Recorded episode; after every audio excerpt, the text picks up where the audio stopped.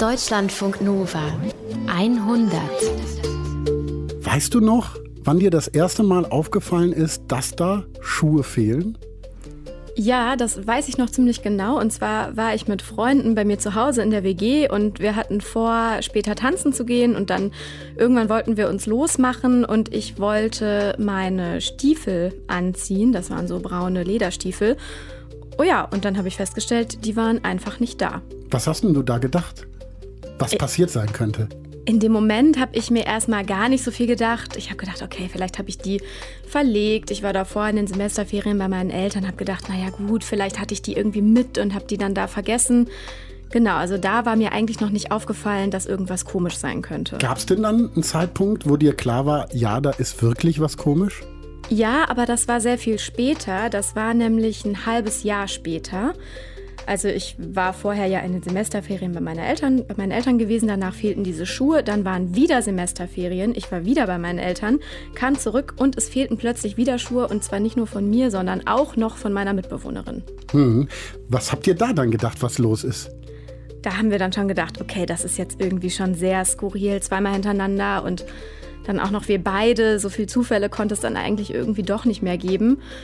Und dann ähm, haben wir gedacht, okay, irgendwer muss offenbar in diese Wohnung reingekommen sein und diese Schuhe entwendet haben. Was ist dann weiter passiert? Wir sind dann überall im Haus, das war ein relativ großes Mehrfamilienhaus, zu den Nachbarinnen und Nachbarn gegangen, haben da angeklopft. Und ja, es stellte sich raus, bei allen Frauen in diesem Haus waren seit Jahren Schuhe mitgenommen worden. Nur sind diese Schuhe aber doch hinter verschlossenen Türen in den Wohnungen. Also, ja. was, wie kann das gehen?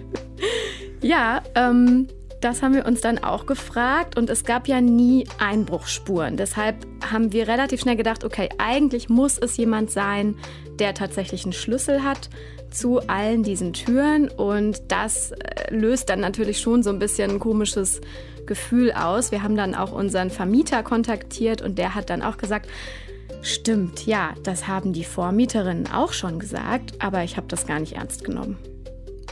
Das ist ja sowas von spooky. Was für Konsequenzen hast du dann daraus gezogen? Wir haben dann eine Liste gemacht von allen Frauen, denen Schuhe geklaut worden waren und sind mit dieser Liste zur Polizei haben das also zur Anzeige gebracht. Und ja, die Polizisten haben uns aber auch eher so ein bisschen belächelt. Die waren halt so, hahaha, da sind Schuhe geklaut worden von vielen Frauen. Und ähm, de facto haben die auch nie so richtig ermittelt, würde ich jetzt mal sagen. Habt ihr je rausgefunden, wer das war?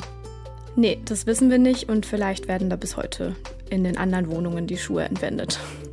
Ann-Kathrin Jeske hat uns die Geschichte vom mysteriösen Schuhdiebstahl erzählt. Danke dir sehr. Gerne.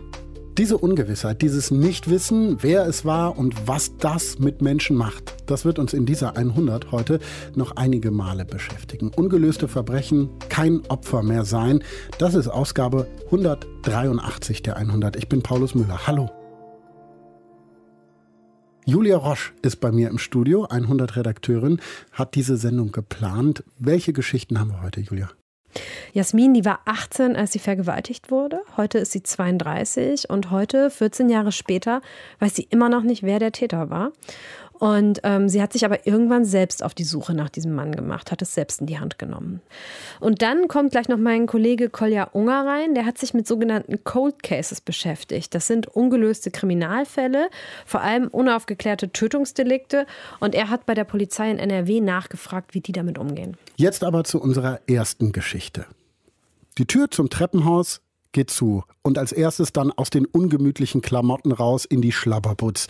Ja, so kennen wir unser Zuhause. Da geht sowas nämlich. Da können wir rumlaufen, wie wir wollen. Schlabberige Jogginghose, nackt im Elmo-Schlafanzug, das ist völlig egal.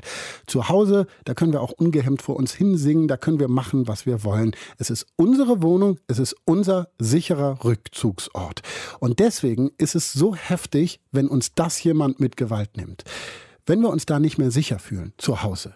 Ellie und David, die haben das erlebt, immer und immer wieder. Und das Krasse ist, sie hatten keine Ahnung, warum. Linus Lühring hat sie getroffen. Es könnte eigentlich so ein richtig toller Abend für Ellie werden. Die ist auf einer Party, das ist laut, voll und um sie herum sind richtig viele Menschen, die sie gern mag. und ich hatte irgendwie gerade meinen zweieinhalbsten Wein oder so gerade getrunken und dann habe ich auf mein Handy geschaut, es war zwar stumm, aber ich habe mal drauf geguckt und dann war da ein SMS. Tja, und dann ist es mit diesem entspannten Abend vorbei. Denn diese Nachricht, die ist von ihrem Freund, David. Und dann stand da, glaube ich, sowas wie, jemand hat gerade bei uns einen Stein ins Fenster geworfen und dann so ein erschrockener Smiley. Und dann hat er ein Foto geschickt.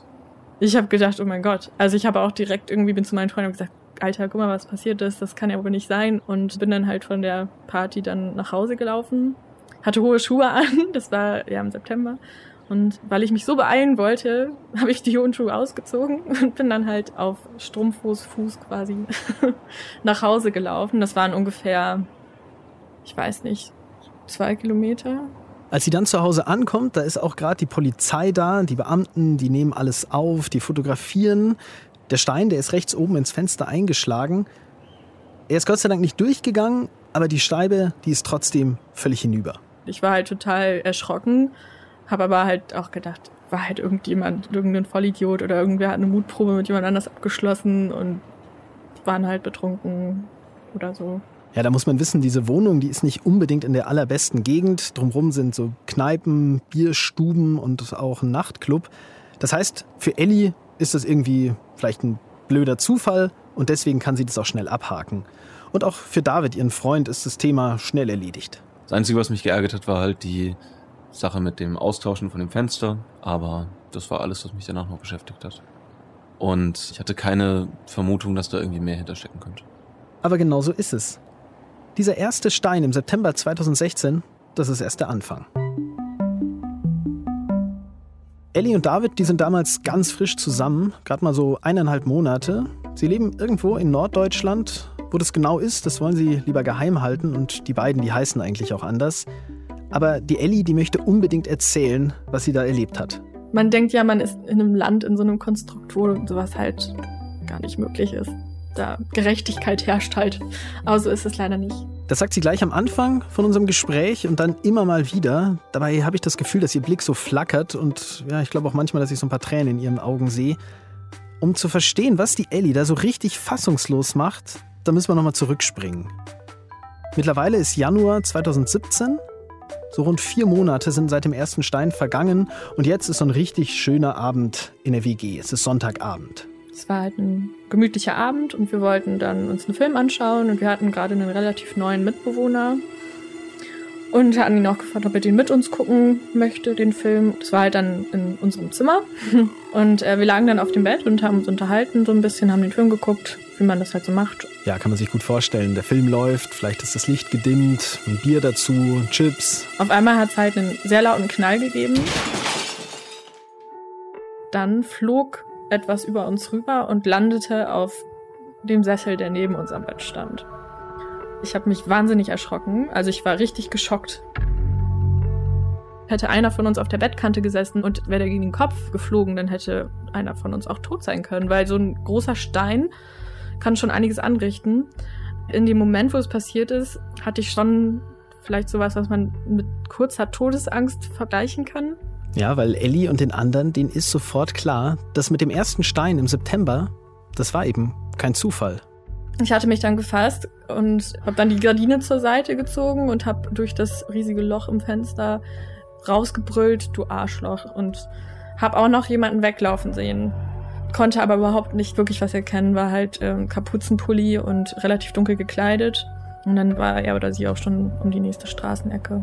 Ja, dann rufen Ellie und ihr Freund wieder die Polizei. Sie sagen den Beamten, was sie gesehen haben. Die notieren alles ganz eifrig, nehmen den Stein mit. Aber mehr, das können die Polizisten natürlich gerade auch nicht tun.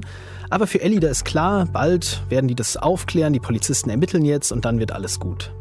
Aber klar ist auch, das Abhaken, wie beim ersten Mal, wie beim ersten Stein, das geht diesmal einfach nicht mehr so gut. Stattdessen haben Ellie und ihr Freund jetzt immer wieder die gleichen Fragen im Kopf. Na klar, also wir haben natürlich schon überlegt, so, warum? Was könnte ein, ein Anreiz sein, sowas zu tun? Oder was könnte ein Grund sein, dass jemand so böse wird oder uns was antun möchte oder sowas macht? Und wir hatten schon irgendwie so einige Leute, mit denen wir halt so ein bisschen gestritten hatten, aber es war halt also wirklich nie so krass, dass da so viel Wut war im Raum, dass das jemand deswegen gemacht hätte.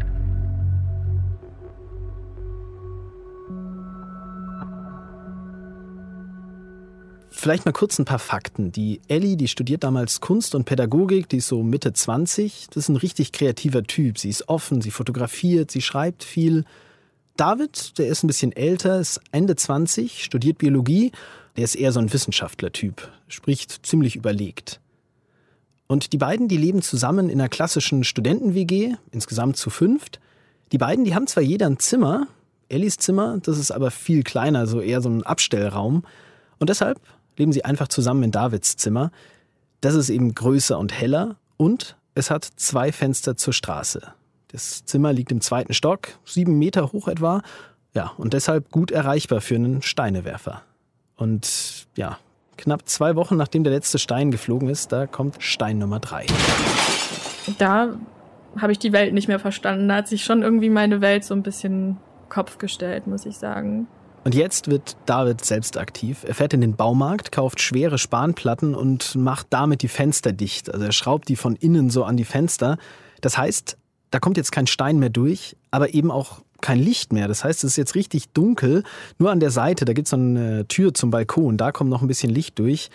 Ich stelle mir das so vor wie so eine, ja, als würden die beiden jetzt in einer Festung leben. Und dazu kommt diese Angriffe, die werden richtig zu einer Belastung für die Beziehung, weil die beiden gehen auch ja, ziemlich unterschiedlich mit diesen Angriffen um. Ich habe schon versucht, das immer ein bisschen rauszureden. Ich gesagt, ja, das passiert jetzt nicht mehr. Ich habe versucht, meine Freundin zu beruhigen. Da das aber nicht unbedingt immer funktioniert hat, hat das natürlich auch zu Krisen geführt. Also wenn man versucht, jemandem zu erklären, was jetzt rational ist und was wirklich dahinter stecken könnte und inwieweit wir davon nicht mehr bedroht sind, weil das Fenster halt verbarrikadiert war, ist das schon schwierig, damit zurechtzukommen. Also David, der versucht ruhig zu bleiben. Er versucht so ein Fels in dieser Brandung zu sein, versucht alles so ein bisschen realistischer zu sehen. Aber wenn ich dem David so weiter zuhöre, dann spüre ich schon auch bei ihm so eine gewaltige Verunsicherung. Man verliert irgendwann den Bezug zur Realität, wenn man das so ein bisschen steigert und dann denkt, jetzt ist ein Fenster eingeworfen worden, jetzt noch ein Fenster eingeworfen worden, was passiert als nächstes? Man kann sich da Gedanken machen, wie man möchte. Theoretisch haben wir auch teilweise besprochen und auch überlegt, ob es jetzt nicht sein könnte, dass jemand, wenn er die Befriedigung nicht kriegt, das Fenster zu zerstören, dass er vielleicht dann sagt, ach, jetzt zünde ich das Haus an. Also einerseits haben Ellie und David schon, ja, einfach Angst. Aber sie wollen eben einfach auch wissen, wer ist das? Wer greift uns da an? Und da sind eben die Steine, die da immer fliegen, der erste Hinweis. Also ich habe ein Foto, ich kann es mal zeigen, wir können es mal versuchen zu beschreiben. Ähm Ellie holt jetzt ihr Smartphone raus, sucht okay. Bilder. Also die sahen immer so aus. Die große Hoffnung, die die beiden jetzt eben haben, gibt es da irgendwelche Spuren, Fingerabdrücke zum Beispiel auf diesen Steinen.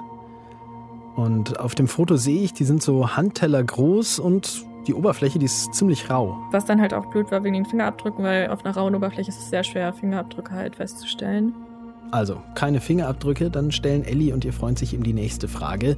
Wo kommen diese Steine eigentlich her? Die sehen nämlich immer ziemlich gleich aus. Und die erste Idee, die die beiden da haben, das ist der Steinmetz. Der ist gleich um die Ecke. Ich bin da auch mal hingegangen und da war nichts Vergleichbares. Die waren eigentlich eher kleiner oder halt scharfkantig eckig und die sind halt immer rund gewesen, die Steine, die bei uns rangeworfen wurden. Und das bedeutet auch, dass der Täter diese Steine mitgenommen hat. Und das finde ich auch sehr krass. Der hat sich irgendwo Material beschafft und ist dann losgefahren. Das heißt, er hatte wirklich lange diesen Gedanken, okay, jetzt mache ich das wieder.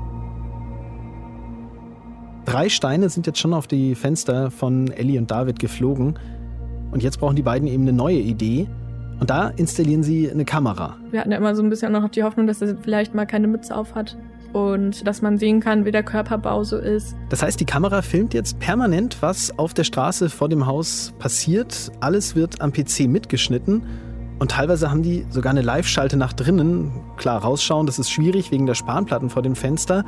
Aber Ellie und David, die sitzen jetzt manchmal im Zimmer und beobachten am Bildschirm, was draußen auf der Straße passiert. Ja, das ist einerseits natürlich ja, ziemlich paranoid, aber ich kann das schon noch irgendwie verstehen. Und dann, nicht mal eine Woche nach dem dritten Stein, fliegt der nächste, der vierte. Und danach gehen Ellie und David direkt an den Computer und wollen wissen, hat die Kamera den Täter aufgenommen? Viele von diesen Videos, die haben sie noch. Und ich bin echt gespannt, was man da erkennt. Auf der Aufnahme, da tut sich lange überhaupt nichts. Das Bild ist ziemlich unscharf. Das sind so Nachtaufnahmen, so, so gelbliche Aufnahmen. Da sieht man die Straße, man sieht ein Spielcasino mit den Mülltonnen davor und auf der Uhr, die da eingeblendet ist im Video, da sehe ich, dass es weit nach Mitternacht ist.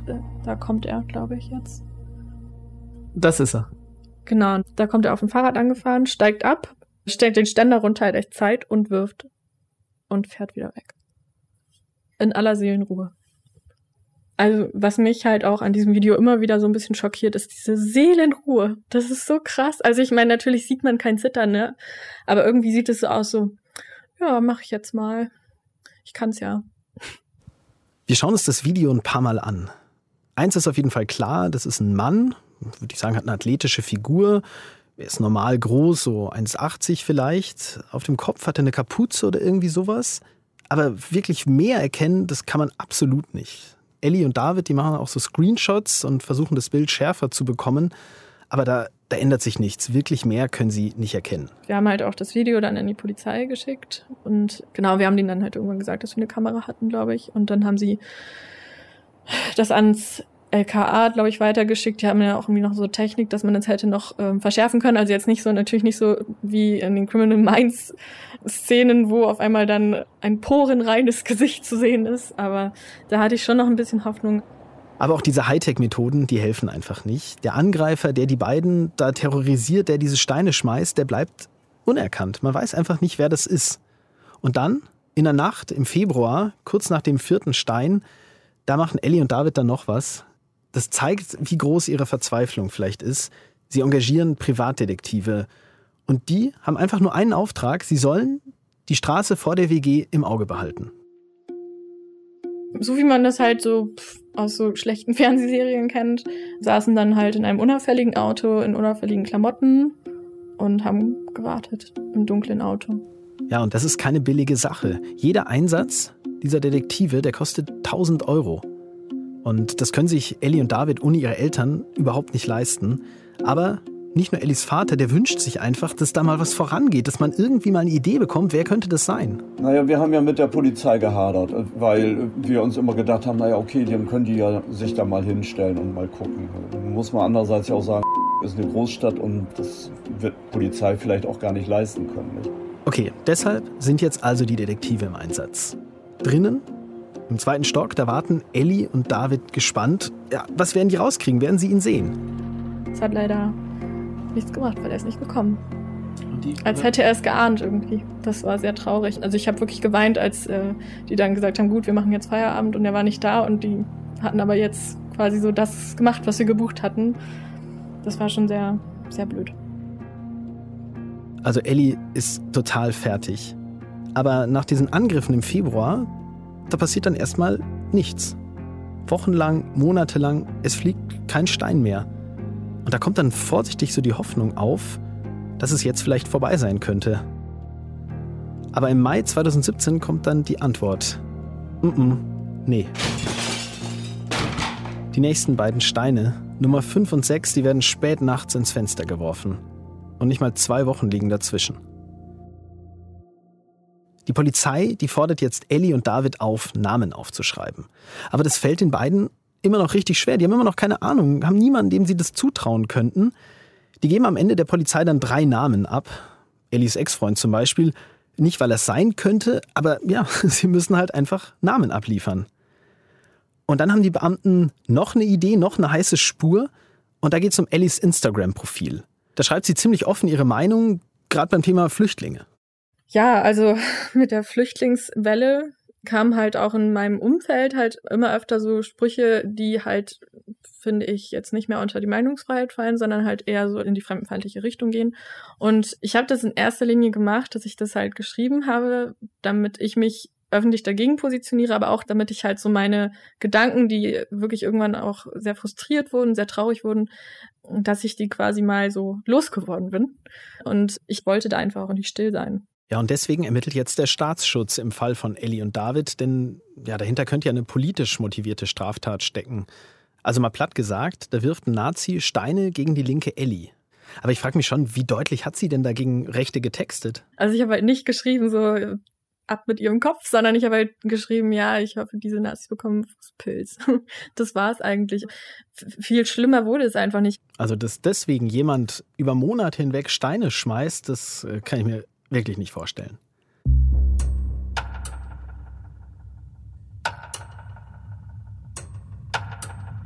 Vielleicht mal ein kurzer Zwischenstand. Wir sind jetzt im Mai 2017. Sechsmal wurde jetzt versucht, das Fenster von Ellie und David einzuschmeißen.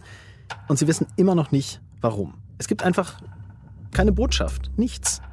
Und das wird für Ellie jetzt immer belastender. Es gab für mich in erster Linie eigentlich kaum noch ein anderes Thema. Und was auch ziemlich anstrengend, glaube ich, für alle meine Freunde, meine Familie und auch für meinen Freund war. Ich war psychisch irgendwann angeknackst und habe viel geweint, war sehr, sehr dünnhäutig, was alles anging. Also jegliche Konflikte, seien sie noch so klein, es war halt sehr, sehr anstrengend. Und das ist jetzt auch die Zeit, wo Ellie sich entscheidet, sie geht zum Psychologen. Sie lässt sich untersuchen und der, dieser Psychologe, der diagnostiziert bei ihr dann eine posttraumatische Belastungsstörung. Und das ist echt krass. Also ich kannte sowas bisher nur von Soldaten, die von Auslandseinsätzen nach Hause zurückkommen, also aus Afghanistan zum Beispiel. Mittlerweile spreche ich schon eine ganze Weile mit Ellie und ihrem Freund. Ellie, die hat einen Kuchen gebacken, aber der steht die ganze Zeit neben uns, unangetastet, weil wir kommen einfach nicht dazu. Die beiden, die sprechen fast ohne Unterbrechung. Aber ich merke, dass diese Fassungslosigkeit, die die beiden damals gespürt haben, jetzt auch wieder kommt. Also sie haben am Anfang sehr energisch, vor allem Ellie hat am Anfang sehr energisch gesprochen und das wird jetzt weniger. Sie spricht leiser und auch David, der schaut immer nachdenklicher dem Rauch von seiner Zigarette hinterher. Und das ist auch so der Moment, wo mir dann eine Frage nicht mehr aus dem Kopf geht. Warum zur Hölle sind sie in diesem Zimmer geblieben? Es haben sehr, sehr viele Leute auch sehr, sehr schnell, also auch sehr am Anfang immer wieder gesagt, ja, warum zieht er da nicht aus? Also, und da habe ich eigentlich nur draus gehört, warum beugt ihr euch nicht diesen Kriminellen da? Und das war für mich immer total schwierig, weil ich habe da ein ziemlich hohes Gerechtigkeitsbedürfnis. Das fand ich maximal ungerecht. Ich verlasse doch nicht mein Zuhause. Das Zimmer, in dem ich halt zum ersten Mal meinen Freund geküsst habe und wo wir uns halt auch verliebt haben. Dieser Raum hat einem einfach was bedeutet, ne? Und das verlasse ich doch jetzt nicht, weil so ein Arschloch sich nicht benehmen kann. Aber man muss schon auch sagen, so wirklich romantisch ist es irgendwie auch nicht mehr. Viermal ist die Fensterscheibe inzwischen ausgetauscht worden.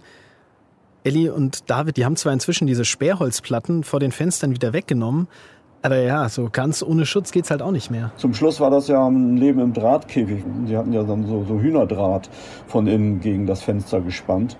Und es ist einfach ja, sehr traurig, wie sich das Ganze dargestellt hat.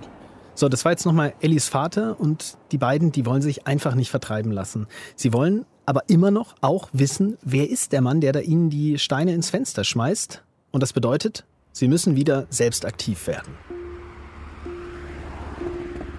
Sie legen sich jetzt einige Nächte selbst auf die Lauer. Ich habe mich auf die andere Straßenseite hinter einer Mülltonne versteckt. Und ich habe mich so sehr versteckt, dass unser Nachbar von gegenüber, der halt ein paar Mal zum Rauchen rausgekommen ist und mich nie gesehen hat, der hätte sich wahrscheinlich auch wahnsinnig erschrocken. Ich, ich saß zwei Meter von ihm entfernt und er hat halt in der Seelenruhe geraucht.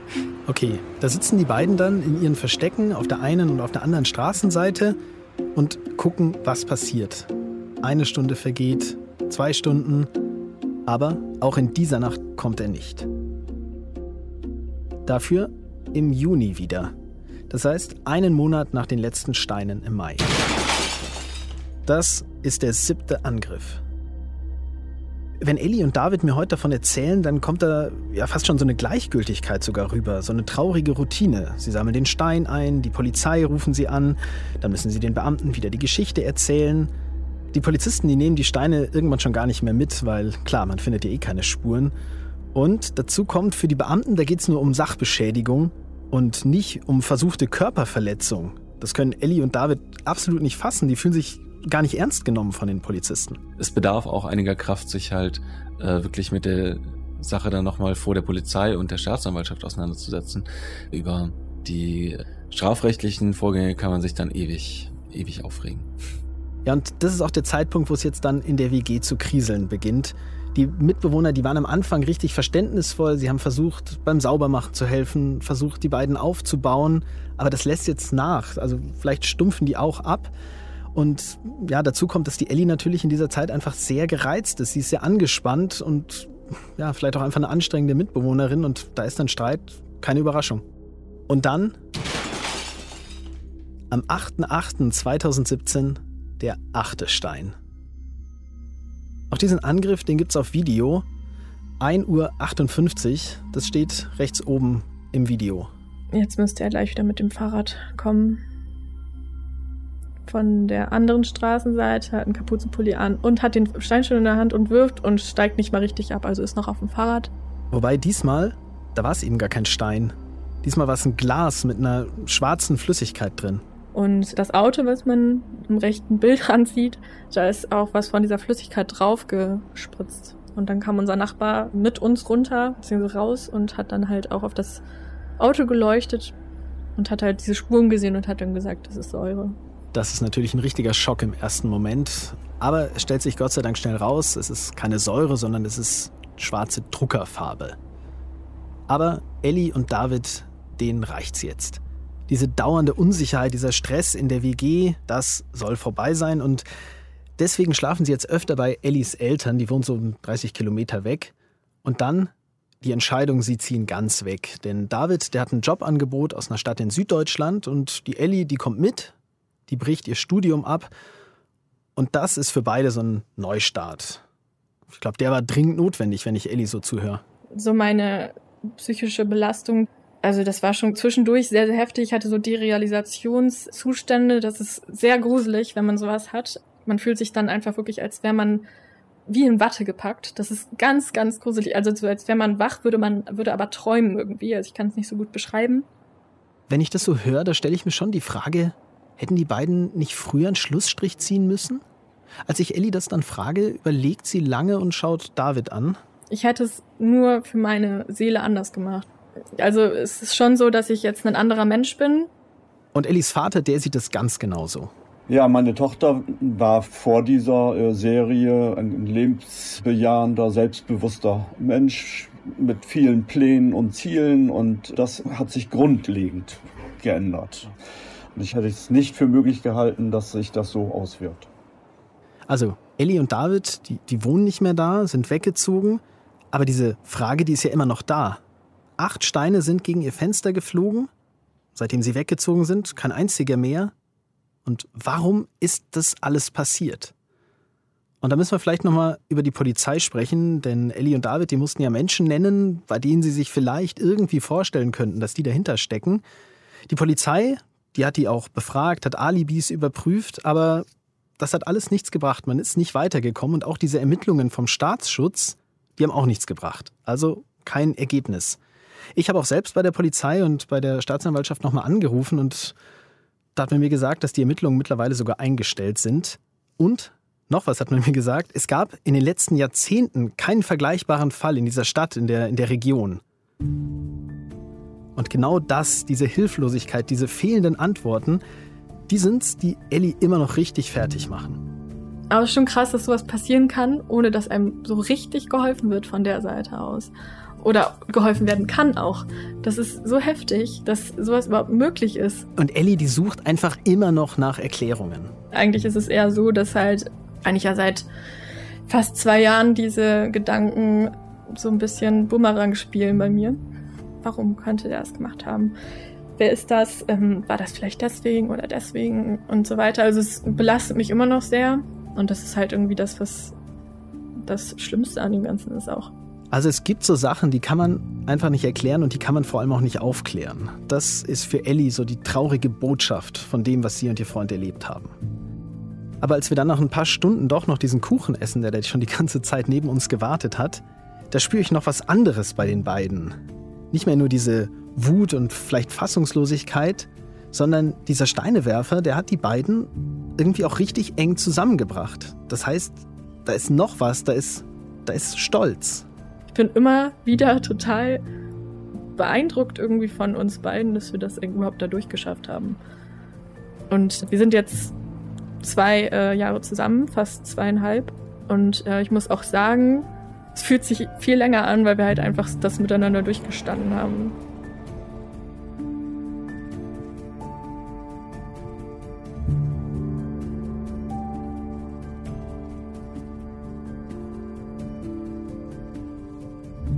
Linus Lühring hat Ellie und David für uns getroffen. Julia, die Geschichte, die konnten wir ja erzählen, weil Ellie sich an uns gewendet hat. Ne? Ja, genau, das war eine von diesen Hörermails. Wir rufen ja hier in der 100 immer wieder auf, schickt uns eure Geschichten, schickt uns Ideen. Mail at deutschlandfunknova.de. Mail at deutschlandfunknova.de, genau, wir sagen das immer und immer wieder. Manchmal entschuldigen wir uns, wenn wir so lange brauchen, bis wir antworten.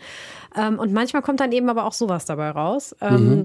Genau, Ellie hat uns Ende Mai 2018, ist jetzt, kann man sagen, fast ein Jahr her, eine Mail geschrieben und hat gesagt, sie hört immer die 100 auf dem Nachhauseweg und überall, wo sie unterwegs ist und war total begeistert und meinte dann so ganz vorsichtig, sie hätte da auch was erlebt und deutete dann eben diese Geschichte mit diesen acht Steinwürfen an und äh, hat aber auch gesagt, sie würde es gerne erzählen, sie müsste aber auch nicht, aber sie würde es machen äh, und sie würde es aber anonym machen wollen. Da haben wir gesagt, ja.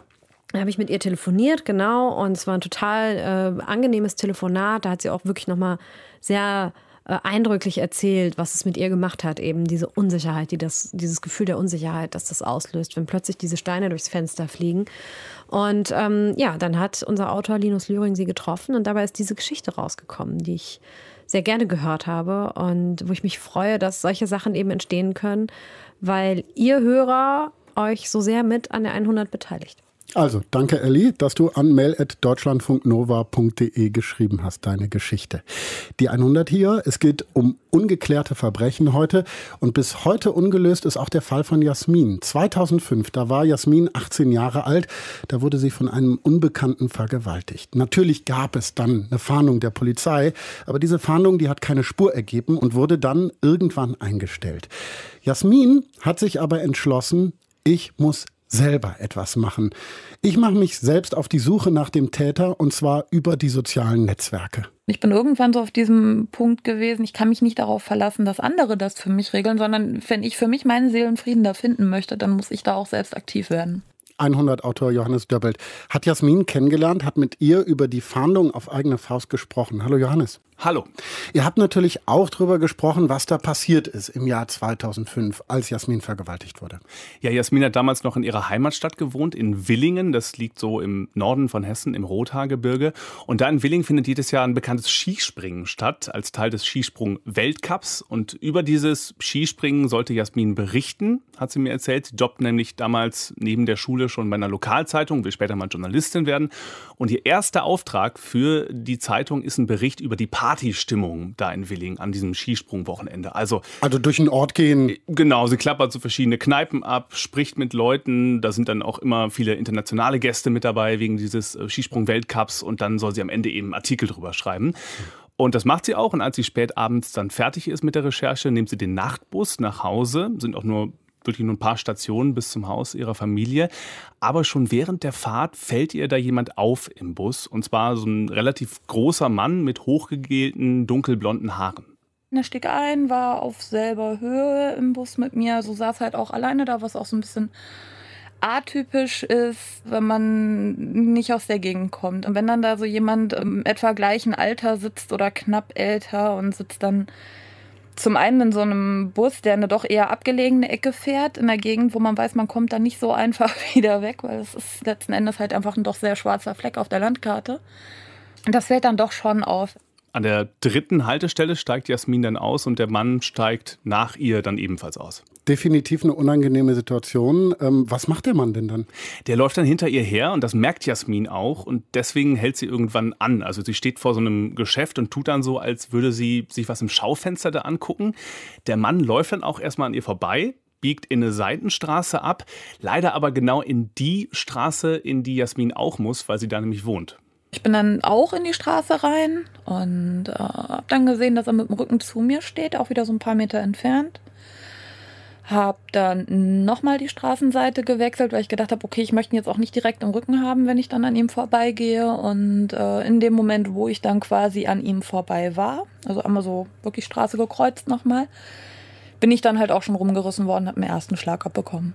Ja, und in dem Moment ist es auch schon zu spät für Jasmin. Der Mann wirkt sie dann, hat sie mir erzählt. Er droht ihr auch, also er sagt, er würde sie töten, falls sie sich wehren sollte. Er zerrt sie dann in ein Gebüsch auf einen Spielplatz, der da ganz in der Nähe ist, und vergewaltigt sie dort. Danach droht er ihr nochmal, also er sagt, dass sie absolut nichts von der Tat erzählen dürfe, weil er sie sonst umbringe. Und dann haut er ab. Eine absolute Ausnahmesituation, was, was man sich gar nicht vorstellen kann, gar nicht vorstellen will. Was hat Jasmin dann gemacht als nächstes? Erstmal war sie natürlich völlig geschockt, hatte vor allem richtige Todesangst, sagt sie, dass der Täter sie noch weiter verfolgt und dann wirklich tatsächlich, wie er es ja auch angedroht hatte, ähm, sie umbringen könnte. Trotzdem handelt sie dann ziemlich schnell und auch geistesgegenwärtig. Also sie geht nach Hause, ruft von da direkt die Polizei und zeigt dann auch den Beamten, die kommen, den Tatort. Die Spurensicherung kommt dann später auch, findet dann später auch die DNA des Täters da auf dem Spielplatz und auch noch zwei Gegenstände, die der Mann da offenbar verloren hatte. Das ist einmal so ein Benzinfeuerzeug mit einem Widderkopf-Logo vorne drauf und ein rot-braunes Ledertäschchen. Und kurz danach wird dann mit Jasmins Hilfe auch ein Phantombild des Täters gezeichnet. Also sie hatte den Mann ja schon im Bus beobachtet und sich sein Äußeres auch ziemlich gut eingeprägt.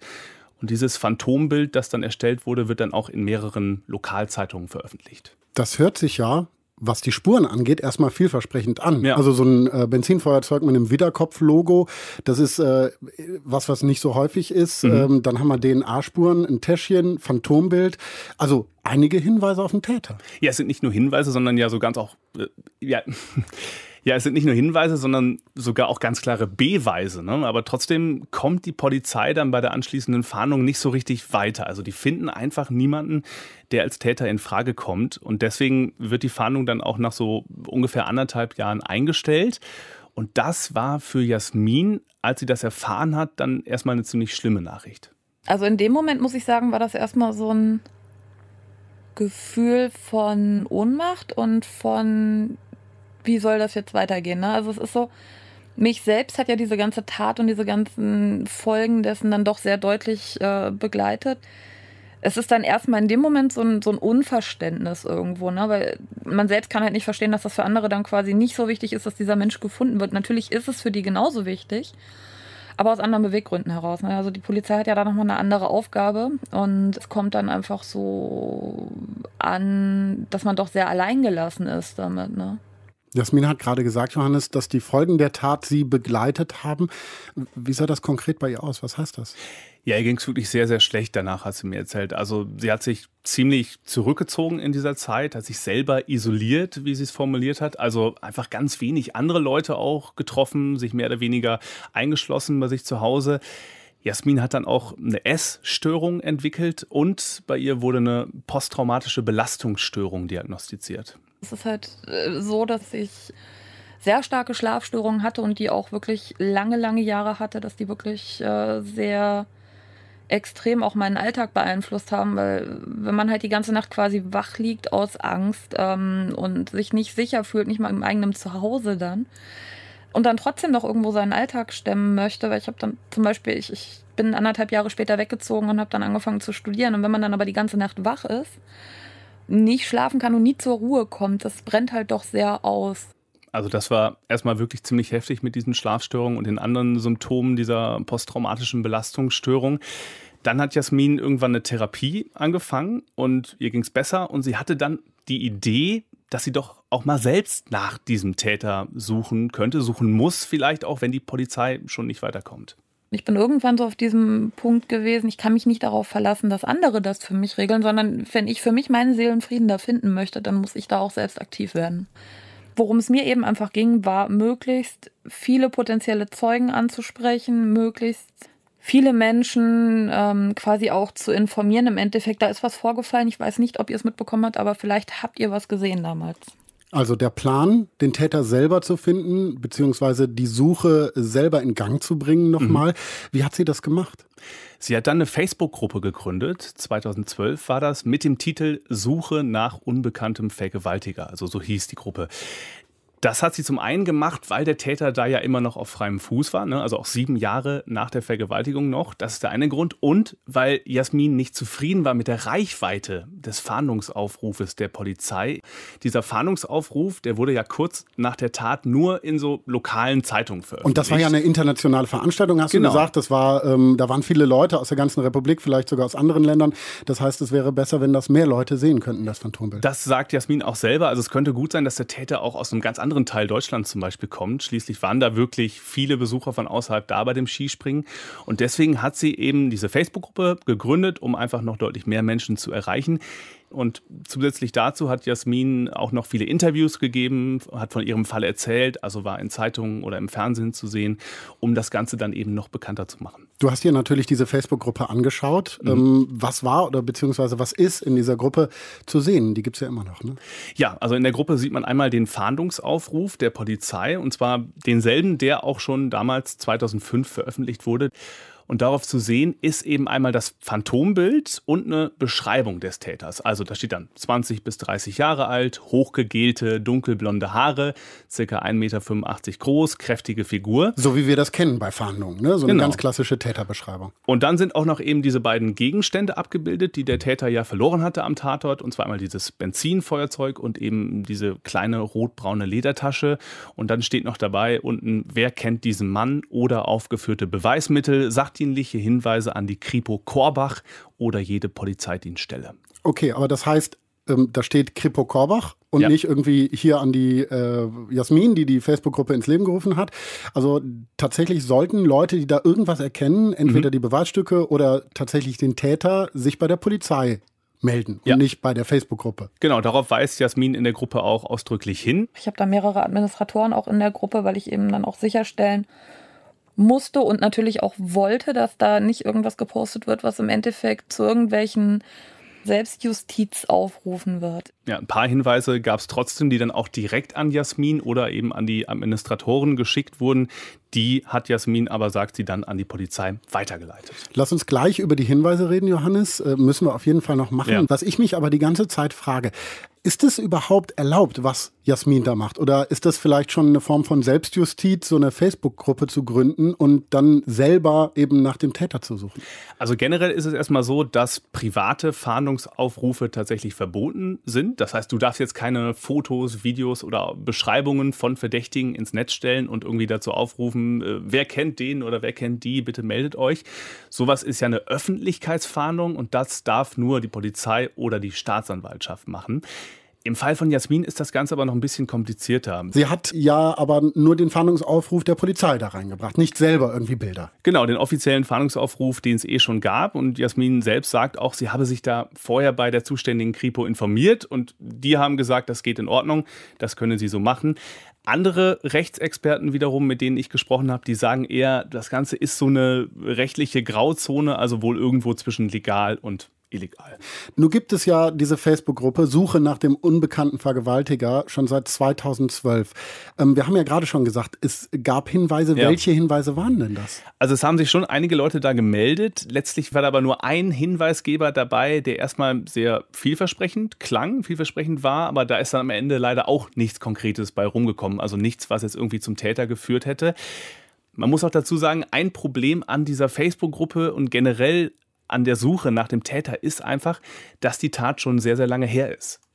Also es gab einige Hinweise auf Personen, wo die Beschreibung natürlich einfach sehr, sehr gut hingehauen hat. Aber wo auch ich natürlich immer nur sagen kann, auch für mich, das, das ist halt was, was ich ganz wichtig finde, auch für mich war das Ganze zu dem Zeitpunkt schon sieben Jahre her und Menschen verändern sich natürlich optisch auch sehr also selbst ich könnte jetzt nicht sicher sagen, dass ich, äh, wenn ich in, in Hannover hier irgendwie an diesem Typen vorbeigehen würde, dass ich den sofort erkennen würde. Ich möchte für die Hand nicht ins Feuer legen. Also bislang sind wirklich keine Hinweise gekommen, die zum Täter geführt haben, aber die Facebook-Gruppe, die gibt es immer noch, die ist noch online. Nun wurde der Täter nicht gefunden, das war ja am Anfang die Hoffnung. Ne? Mhm. Ne? Das ist ja erstmal total enttäuschend für Jasmin. Hat es ihr denn irgendwie anders was gebracht? Also ich glaube, das war ganz wichtig für sie, diese Sache einfach selber in die Hand zu nehmen. Und zwar jetzt nicht nur, um die Wahrscheinlichkeit am Ende zu erhöhen, dass der Täter vielleicht doch noch gefunden wird, sondern auch, um wieder mehr Autonomie, kann man glaube ich sagen, zurückzuerlangen. Also ich tue selber was. Genau, weil bei der Vergewaltigung war sie ja das Opfer, das diese schreckliche Tat irgendwie über sich ergehen lassen musste. Sie konnte sich nicht wehren, hat sich auch entsprechend wehrlos gefühlt. Und mit dieser Tätersuche im Netz, das hat sie auch im Gespräch mit mir immer wieder betont, hat sie dann wieder die Kontrolle zurückgewonnen. Ich finde es einfach wichtig, dass die Menschen auch sehen, dass man aus so einer Opferrolle durchaus rauskommen kann. Und ähm, ich habe da auch viele Resonanzen bekommen von ebenfalls Betroffenen aus Straftaten gegen die eigene körperliche Unversehrtheit zum Beispiel, ähm, von Opfern, die einer Gewalttat zum Opfer gefallen sind. Und natürlich war es dann auch so, dass viele gesagt haben, sie haben da ganz großen Respekt vor, dass viele auch gesagt haben, sie äh, würden das auch gerne irgendwo hinbekommen. Ich glaube, das ist auch der Grund, warum Jasmin heute noch sehr offen über ihren Fall spricht, auch weiterhin Interviews gibt, weil sie eben auch andere ermutigen will und sagen will, guck mal, ihr könnt wirklich selber handeln und aktiv werden und damit eben auch was dafür tun, damit es euch besser geht. Für mich ist es heute so, dass ich auch sagen kann, ich habe für mich meinen Standpunkt im Leben gefunden. Ich habe für mich meinen Frieden irgendwo ein Stück weit mit dem Ganzen gemacht. Ich mag da nicht irgendwie mega emotional werden und ich mag mich davon auch nicht komplett beeinflussen lassen oder das Ganze noch so einen, so einen Stellenwert in meinem Leben einnehmen. Jasmin ist heute 32 Jahre alt und sie sagt, dass sie jetzt zwar nicht mehr jeden Tag an diese Vergewaltigung denkt, also ihr kommen jetzt nicht ständig schlimme Erinnerungen hoch, aber sie nimmt schon noch jeden Tag Medikamente, um mit den psychischen Folgen, die das Ganze für sie hatte, klarzukommen. Nun gibt es die Facebook-Gruppe jetzt schon sieben Jahre und äh, wir haben es gerade gesagt, es ist kein entscheidender Hinweis gekommen, um mhm. den Täter zu finden. Warum lässt Jasmin die Gruppe trotzdem weiterlaufen? Zum einen sagt sie, weil die Tat noch nicht verjährt ist. Also Vergewaltigung verjährt nach 20 Jahren. Also in Jasmins Fall ist das dann 2025. Und solange das Ganze eben noch nicht verjährt ist, will sie dann auch weitersuchen nach dem Täter über diese Gruppe. Sie weiß natürlich, dass das sehr, sehr unwahrscheinlich ist, ne, dass der jetzt noch gefunden wird. Aber ein bisschen Hoffnung ist schon noch da, sagt sie. Ich habe natürlich nicht völlig damit abgeschlossen. Also natürlich wäre es für mich irgendwo schon eine Erleichterung, weil ich einfach für mich einen kompletten Abschluss dann finden könnte und vielleicht auch einfach wüsste, ist das jemand, der mich kannte, ist das jemand, dem ich vollkommen fremd war. Also natürlich wäre es für mich ein Stück weit nochmal, ja, irgendwie ein bisschen mehr Abschluss quasi. Ähm, wenn ich zum Beispiel ganz stumpf einfach wüsste, kann ich den fragen? Kann ich den ansprechen? Da sehe ich den, stehe ich dem gegenüber in einem Gerichtssaal oder, oder, oder. Aber es ist für mich heute so, dass ich sage, ich habe schon meinen Frieden gefunden und ich kann für mich sagen, ich bin in meinem Leben doch ganz gut angekommen. Ich habe durchaus noch andere Punkte irgendwie. Also es ist für mich schon so, dass mein Leben durchaus lebenswert ist, auch wenn dieser Täter nicht gefunden wird. Johannes Döbbelt hat uns die Geschichte von Jasmin erzählt, die die Suche nach ihrem Vergewaltiger selbst in die Hand genommen hat über eine Facebook-Gruppe. Danke, Johannes.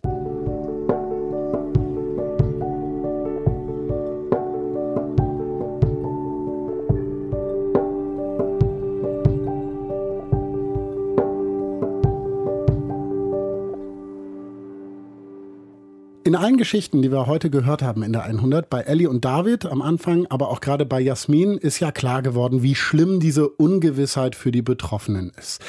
Und das lässt erahnen, wie das für Angehörige sein muss, wenn ein geliebter Mensch verschwunden ist oder wenn jemand ermordet wurde. Immerhin 95 Prozent aller Mordfälle werden in Deutschland aufgeklärt.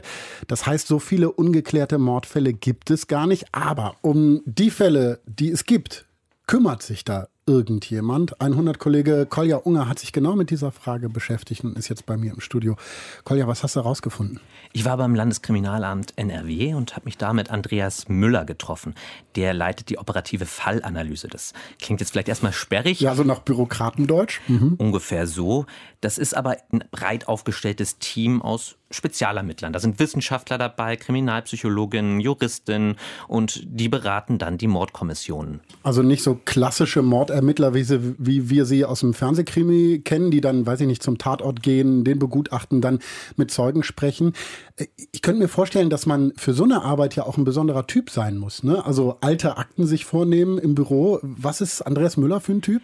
Der ist tatsächlich jetzt auf den ersten Eindruck nicht wie so ein Actionheld aus dem Krimi, eher zierlich, hat so durchdringende blaue Augen. Er war aber selber mal Mordermittler in Bonn und jetzt ähm, hat er dann aber irgendwann das Problem gehabt, dass er in manchen Fällen einfach im Alltagsgeschäft konnte er die nicht mehr lösen. Ist er nicht weitergekommen und er wollte eine Dienststelle aufbauen, die in solchen Fällen hilft. Man wird in einer Behörde vielleicht nie mit einem Kindermord zu tun haben. Wenn dann vielleicht einmal.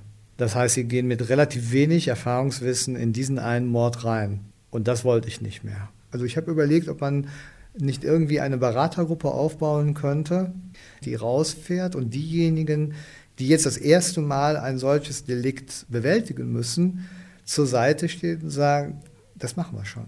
Ja, und dieses Team, äh, dem Müller ja auch mittlerweile vorsteht, das hat dann vor zwei Jahren beschlossen, zusammen mit den Leitern von den Mordkommissionen in NRW strukturierter an unaufgeklärte Fälle ranzugehen. Zum Beispiel mit dem Aufbau einer Code Case Datenbank. Nur hatten wir ja in der 100 heute auch zwei ungelöste Fälle. Ähm, wären das auch Fälle aus der Kategorie Cold Cases? Na, anders, äh, anders definiert oder was? Ja, also die Fälle, die Sie in, beim LKA NRW behandeln, das sind eigentlich alles Tötungsdelikte und da würde ja keiner der beiden Fälle reinpassen. Wenn jetzt aber in so einem Fall ermittelt wird, in einem Tötungsdelikt ermittelt wird, ähm, zu welchem Zeitpunkt sagen dann die Ermittler, boah, wir kommen hier nicht weiter, lass mal das zu den Akten legen, das bringt nichts. Das machen die eigentlich nie. Wenn man nicht ausschließen kann, dass es sich um einen Mord handelt, dann muss immer weiter ermittelt werden.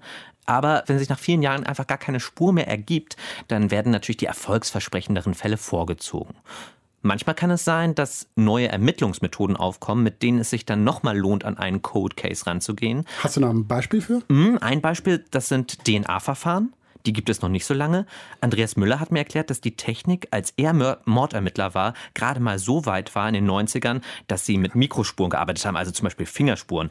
DNA war damals noch überhaupt nicht möglich. Wenn es um den Tathergang geht, dann geht es ja um die Frage, wo gab es einen Täter-Opfer-Kontakt, wo können Spuren übertragen werden. Da reicht heute eine einzelne Hautschuppe aus, um den Nachweis zu führen.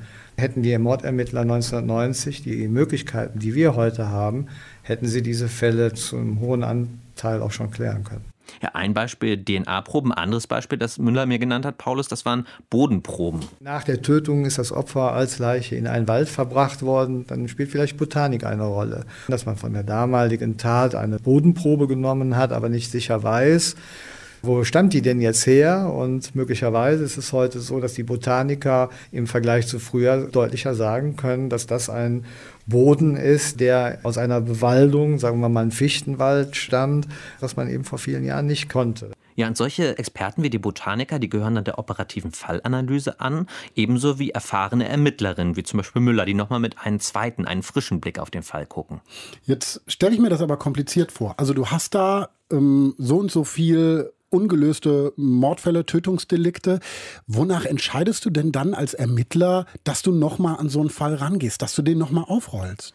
Müller und die Leiter von den äh, Mordkommissionen in NRW, die haben bei Cold Cases Kategorien, wie zum Beispiel einen Ermittlungsansatz eingeführt.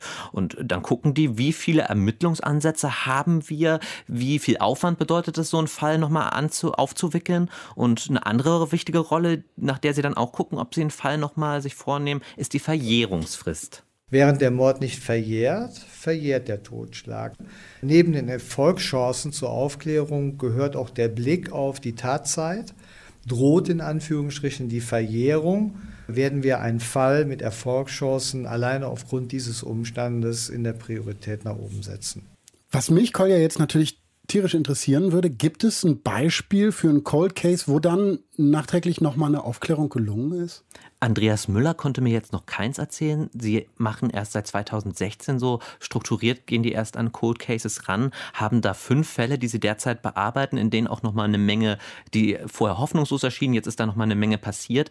Das ist natürlich auch passiert, weil die Täter, die Verdächtigen, da nichts von wissen von den Ermittlungen. Okay, und dann ist es auch logisch, dass sie darüber nicht erzählen wollen und auch nicht erzählen können, um die Ermittlungen nicht zu gefährden. Er hat mir kein Beispiel erzählt. In meinen Recherchen bin ich aber auf einen Fall gestoßen, der eigentlich da vielleicht interessant ist. Das war der Mord an der Fotografin Birgit Meyer vor 30 Jahren in Lüneburg. Damals konnte der Täter Ewigkeiten nicht gefunden werden. Zwischenzeitlich wird dann auch mal der Ex-Mann verdächtigt. Der hat nämlich ein Motiv und kein Alibi ähm, ist aber unschuldig. Meyers Bruder, ein ehemaliger LKA-Leiter, der kann das nicht fassen, dass dieser Fall nicht gelöst wird und gründet dann nach seiner Pensionierung ein Ermittlungsteam. Also da sind Rechtsmediziner dabei, eine Kriminalpsychologin, Polizisten, Strafverteidiger, ein Staatsanwalt. Also der, der baut da seine eigene Cold Case Einheit auf. Ich quasi. denke, das kann man ruhig so nennen, genau. Die schmeißen dann alle ihre Erfahrungen zusammen und irgendwann gelingt es ihnen dann tatsächlich, etwas, was vorher noch niemand geschafft hat. Die finden eine neue Spur, eine Verbindung zu einem neuen Tatverdächtigen. Und in dessen Haus war 1993 ein geheimer Raum entdeckt worden. Da waren Betäubungsmittel drin, Waffen, Handschellen, Pornohefte. An diesen Handschellen, an diesen Fesseln, die da auch waren, da klebte so auch noch Blut dran. Und die Ermittler haben dann die Sachen aus der Asservatenkammer gen genommen und sind, haben dann nochmal eine DNA-Probe gemacht. 2017. Und mit der konnte dann festgestellt werden, ja, das Blut, was an einer dieser Fesseln war, das war tatsächlich das Blut von Birgit Meyer. Der Mörder, das war, und das ist jetzt kein Witz, der Gärtner, beziehungsweise der Gärtner ihrer Nachbarin. Nun hat dann die Familie von Birgit Meyer 30 Jahre später erfahren, wer sie ermordet hat. Da ist ja die Frage, was macht sowas mit den Angehörigen? Andreas Müller vom LKA, hast du mit dem drüber gesprochen? Beschäftigt er sich mit der Frage auch? Ja, darüber haben wir gesprochen. Viele Angehörige sind sehr froh, wenn die Polizei so einen Fall nochmal aufrollt. Manche gewinnen auch den verloren gegangenen Glauben zurück, dass ihnen doch noch Gerechtigkeit widerfährt. Mhm. Aber das kann doch auch bestimmt Probleme bringen. Andreas Müller meinte, da muss man ganz besonders sensibel mit den Angehörigen sprechen, sie schon im Vorfeld aufklären, weil es halt sehr gefährlich ist, wenn man so eine mühsam aufgegebene Hoffnung, dass, ähm, die, wenn man die neu erweckt, dass der Fall gelöst werden kann und sie dann ein zweites Mal enttäuscht. Denn das, das haben wir ja heute in der 100 gehört, wie schwer es ist, irgendwie mit dem zu leben, was einem passiert ist, wenn der Täter nie gefunden wurde. Danke, Kolja. Gerne. Vielen Dank auch an Linus Lühring und Johannes Döbbelt für ihre Geschichten. Ungelöste Verbrechen, kein Opfer mehr sein. Das war Ausgabe 183 der 100. Danke auch an Katharina Luck und Alexander Stojanov, die die Geschichten zum Klingen gebracht haben in der Technik. Danke an Anne Göbel, die die 100 ins Netz gebracht hat. Und danke an Kolja Unger, Martin Krinner und Julia Roche für die Redaktion dieser Sendung. Ellis und Davids Geschichte, haben wir ja vorhin schon mal gesagt, konnten wir ja nur erzählen, weil Ellie sich an uns gewandt hat und das könnt ihr auch machen mit den Geschichten, von denen ihr sagt, erzählt die doch mal in dieser 100. Mail at deutschlandfunknova.de ist die Adresse dafür. Bitte dahin auch Kritik, Anmerkungen, Anregungen, Lob, was auch immer. Mail at deutschlandfunknova.de. Über Sternchen bei iTunes, Rezensionen auf äh, anderen Podcast-Plattformen freuen wir uns auch immer. Habt eine schöne Zeit. Ich bin Paulus Müller und das war 100. Als das Interview mit Ellie und David schon vorbei war, ich das Mikrofon weggepackt hatte, da haben wir dann nochmal ja, über diese Frage gesprochen, die ja über allem sozusagen steht. Warum ist das alles passiert? Warum sind diese Steine geflogen? Und da haben die beiden mir noch von einer Vermutung erzählt. Und da geht es um einen Zeitungsartikel. Kurz nachdem der letzte Stein im August 2017 geflogen ist, ins Fenster geflogen ist, da ist nämlich in der Lokalzeitung so eine kleine Meldung erschienen, in der nochmal diese Geschichte ganz kurz erwähnt wurde. Zwei Studenten, es geht um eine WG, man weiß nicht, warum das passiert und Ellie und David, die vermuten, dass der Steinewerfer diese Meldung vielleicht gesehen haben könnte, gelesen haben könnte und dann gemerkt hat, oh, da habe ich vielleicht die Falschen getroffen. Ich wollte ja eigentlich jemand ganz anderen da, da attackieren, da terrorisieren. Und ja, das ist das, was Ellie und David sich vielleicht vorstellen können, dass es eben einfach eine traurige Verwechslung war.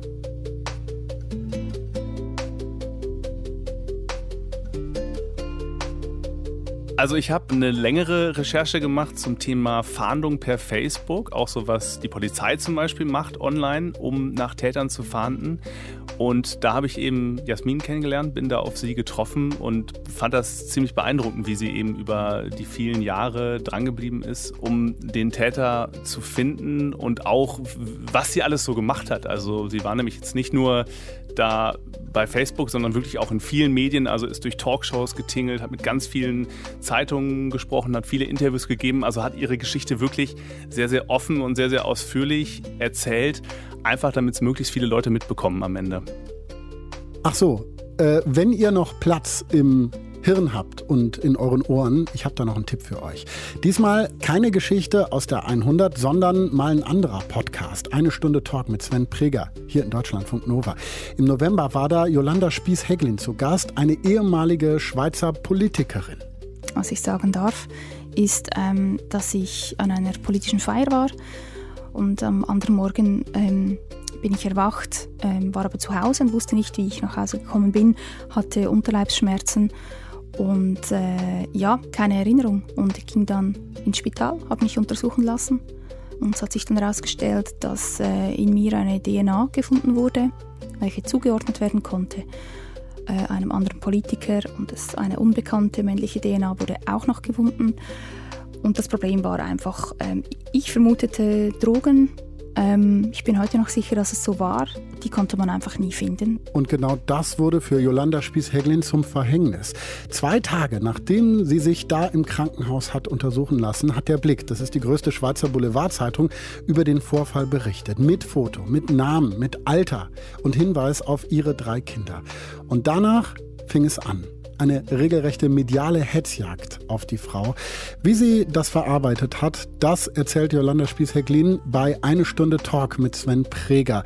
Auch diesen Podcast könnt ihr natürlich abonnieren oder ihr findet ihn auf deutschlandfunknova.de. Deutschlandfunk Nova 100. Jeden Sonntag um 16 Uhr. Mehr auf deutschlandfunknova.de.